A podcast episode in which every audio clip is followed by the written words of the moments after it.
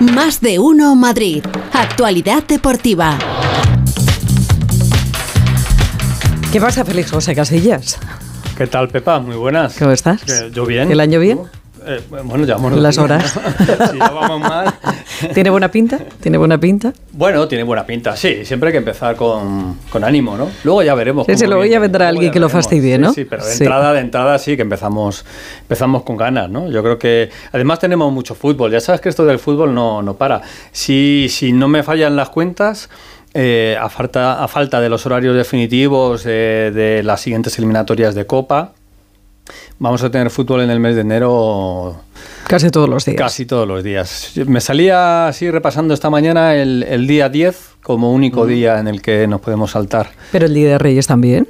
Sí, claro, sí, sí, sí, claro, tenemos fútbol el viernes. El viernes tenemos eh, liga. Sí, sí, sí, esto no, no para. Eh, tenemos... El viernes es... No, el viernes es 5.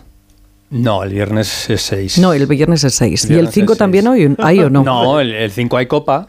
El 5 y Copa. Claro, claro, claro. Ten- estoy tenemos copa mañana. Vaya mañana. Tenemos copa el, el miércoles, tenemos copa el jueves y luego ya tenemos liga El viernes. Viernes, sábado, domingo y lunes. Ofu. Y luego hay descanso el día 10 y ya el día 11 eh, el Real Madrid juega la Supercopa. En Arabia, no, no, si esto es un, es un no parar. Bueno, eh, tenemos la, la primera la primera rueda de prensa de- del año de Carlo Ancelotti. Hombre. Y porque mañana el Real Madrid juega en Cáceres. Sí. Mañana el Real Madrid tiene que jugar Copa en Cáceres. Vale. Mira, vamos a agendar, vamos a agendar un poquito. Porque Sí, no- sí, porque me Sí, estoy volviendo no, loca. ¿eh? veo que andáis un, un poquito. Yo muy pegada. Sí, sí, sí. Estoy muy Mañana despierto. tenemos jornada de Copa. Bien. 16avos de final. Mm. En esa jornada de Copa, de 16avos de final, entran mañana tres equipos madrileños. Así que tenemos al Real Madrid jugando en Cáceres, al Getafe jugando en el campo del Levante y al Rayo Vallecano jugando en el campo del Sporting de Gijón, en el Molinón. eh, El estadio más, más veterano del, del fútbol español. Y luego tenemos el miércoles. para mañana. Eso para mañana. Bien. Sí. 9 de la noche. Cáceres, Real Madrid. Bien, bien, bien, le, bien, le bien. está costando. ¿Ves cómo no, nos hemos sí. cargado las pocas Sí, sí, sí. neuronas No, no, no. eh, que nos quedaban Va. con tanto espirituoso y con Levante, tanto azúcar? Getafe, Sporting, Rayo Vallecano. muy bien. Exactamente. Y el miércoles, El- los en el míos. Tartiere, los tuyos. Eso ¿eh? Oviedo, Atlético de Madrid. Eso es lo que tenemos, ¿vale? ¿A qué hora? A las 9 de la A las noche. nueve de la A las noche, nueve muy de bien, la muy noche, muy noche, bien. ¿Vale? Así que eso es para, para el miércoles, eh, para el martes y para el miércoles, los equipos madrileños, ¿vale? Luego el jueves hay copa, pero ya no, ya no nos toca. Y luego ya el fin de semana, el fin de semana, es que el fin de semana tenemos el domingo, ojo, al domingo, el Borrasca ni se acuerda, un Atlético de Madrid-Barça. Sí, ¿cómo me voy a acordar? El domingo ya tenemos un Atlético Madrid-Barça de Liga. ¿eh? El, el Real Madrid que va a jugar en Villarreal el sábado y luego tenemos ese doble duelo entre madrileños y sevillanos porque tendremos al, al Betis frente al Rayo y el Sevilla contra el Getafe. ¿eh? Así que vamos a tener un poquito de todo eso. Bueno, vamos a escuchar cositas de Ancelotti. ¿eh? Ya os he situado el, el panorama de la semana, ya os veo más tranquilos. Sí, a los está. dos y a todos los oyentes, hay fútbol. La conclusión es que hay fútbol. Fútbol. Hay fútbol, hay fútbol. Creo que lo único que me ha quedado claro, Eh, pues y todos los días. No te voy a preguntar ahora otra Los- vez. los ¿eh? horarios No me preguntes mañana, ni pasado, ni nada. seguramente no, te hayas no, no, no, no. Dos cuestiones fundamentales en el capítulo de sonidos en la rueda de prensa de Carlo Ancelotti, del técnico italiano del Real Madrid, de cara al partido de mañana frente al Cacereño, en el Príncipe Felipe, que así se llama el estadio de, de Cáceres.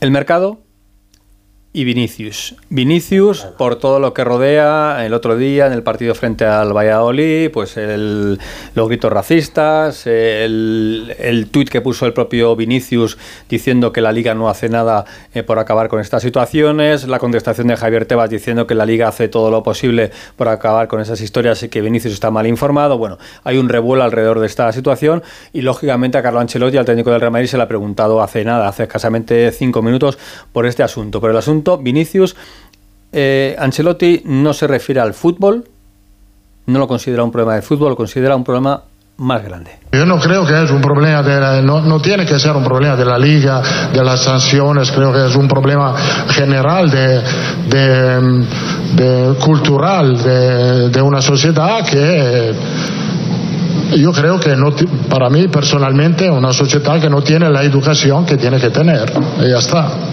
Eh, no es, eh, no- no- yo no, como he dicho, no me focalizaré en este tema tan importante en Vinicius o en la liga o en, la- las sanciones.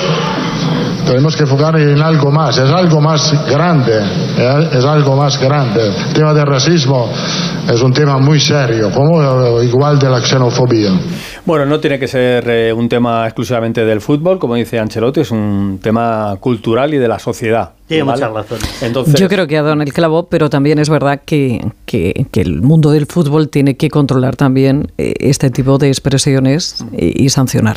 El problema es eh, que ya no es dentro del terreno de juego, que eso sí es bastante más controlable por parte del árbitro, sino que es un tema más de, de la grada. Y ahí, cuando el público se pone a chillar, ¿cómo controlas eso? eh? ¿Cómo controlas No puede- eso? sí, es los, los puedes localizar, que es lo que se hace habitualmente, los puedes expulsar de- del, del estadio o no dejarles volver a entrar en un estadio durante un cierto tiempo, pero es verdad que es muy difícil de Hmm. controlar esa situación y lo viví el otro día por Vinicius en el terreno de juego allí en, en Valladolid, pues no, no, no es admisible. ¿eh? No es se pongan como se desde luego. pongan y tenga el jugador más menos culpa por los gestos que haga o por su forma, según algunos, de provocar, pero, pero no, no es admisible que un- una persona, en este caso, por- aunque sea un futbolista, tenga que pasar por eso en un estadio de fútbol. Bueno, eh, el Real Madrid juega mañana en Cáceres. Eh, A las nueve. A las 9. Cáceres, bueno, eso es un, es un viajecito. es un Sí. viajecito, es cómodo. Bueno, si lo haces en tren, Claro, en tren no. En tren no. como dice Nacho, no, no es. No es nada en fácil. tren. El Madrid mañana se va en bus. ¿eh? Ah, muy bien. Sí. Esto es una. Qué excursión más bonita. es decir, a, en Valladolid, a Valladolid va en avión y ahora Cáceres va en bus. Va en bus. Ah. Sí, porque, porque lo contaba el otro día Fernando Burgos. El Madrid considera que es más complicado ir en avión a, a Badajoz y Badajoz coger el autobús e irse Ya. a, a Cáceres. El Madrid va a ir en bus. Se le ha preguntado a Ancelotti por esto de viajar en bus, eh, que los jugadores súper profesionales es. no están muy acostumbrados. No para nada, a mí me gusta mucho el autobús, eh, encantado de ir con el autobús, a ver, porque además en el autobús tú puedes ver algo, España no la conozco como conozco Italia, entonces es un eh, momento para disfrutar de este maravilloso país. Pues está bien. Oye, está muy bien, me gusta, me Claro gusta. sí. Además, yo creo que se hace más piña y más equipo en un Sí. autobús Hombre, que tú cantando, claro. la parte de atrás, Claro. con los bocatas. Sí, Va, con las cartas, eh, Eh, mira, le voy a decir una cosa a Carlos, que eh, ya que va a jugar en A Carlos, Cáceres- así como. Ah, sí, a- a- es a colega. Carlos Sí, al, al colega. Sí. Que se quede, por favor, a ver la visita guiada de noche Mm. a Cáceres, que es una maravilla. Si no quiere ir al partido, que no vaya, que mande a su hijo. Pero que por Dios no se pierda esa visita, porque es una joya. Muy Cáceres bonito hacer sí. Eh, Tiene cuestas, ¿eh? Vamos. Sí, bueno, ya lo sé, pero alguna hombre, apuesta. vamos a ver, son deportistas. A ver, cuesta de enero con Fernando Burgos, que nos resume también eh, el resto de cositas que se han dicho en esa rueda de prensa que acaba de terminar. Fernando, ¿qué tal? Muy buenas, feliz año. Hola, ¿qué tal? Buenas a todas igualmente y a todos. Eh, a ver, eh, por a- no por alusiones, pero eh, hay que acotar ciertos asuntos. Lo del otro día de Vinicius, yo me enfadé mucho en la retransmisión, con toda la razón del mundo, porque aquellos lodos traen ahora estos barros, o como se diga. Eh, Munura Montero aplica mal el reglamento. Todo lo que estamos hablando se produce por un error garrafal desde el punto de vista arbitral. Vinicius se marcha por la zona contraria a los banquillos porque Munura Montero no quiere que pierda tiempo y provoca todo ese paseillo con insultos, gestos, lanzamiento de objetos, celebraciones del gol, etc, repito, porque Munura Montero no quiere añadir un minuto más y se dijo durante la retransmisión, este que os habla, esto va a provocar muchas cosas en los siguientes días. Provocó ayer el tuit de Vinicius Junior, la contestación de Javier Tebas, las preguntas y las respuestas de Carlo Ancelotti de un tema efectivamente que no es puntual y es general de una sociedad que no tiene educación. No toda la sociedad, somos muchos en esta sociedad. Pero si el otro día Munora Montero, en lugar de decirle y pensar un minuto más, dio ocho, pues das nueve. Que no salga por allí de todo el paseillo y que vaya directamente al túnel de vestuarios, todo esto se hubiera ahorrado, señores. Me decían Edu García y Juan Andújar Oli- Oliver, es un tema de reglamento. Pues ese reglamento se pasa por encima y se añade un minuto más. Sobre eso, sobre los buses, ya no es como antes. Antes se iba y se jugaba la pocha. Ahora ya cada uno está con su teléfono móvil y con sus eh, jueguecitos y con su tal, ya no hay conversación. No recuerdo la última vez que el Real Madrid viajó en bus a ningún sitio. El tema del avión, borrascas. Mm. Te lo voy a explicar muy fácil. A ver. Ir a Valladolid en avión está muy bien porque el Real Madrid entrena y vive prácticamente en Valdebebas. ¿Sabes cuánto hay desde Valdebebas a la T4 de Barajas? Te lo voy a decir. Hay ocho minutos.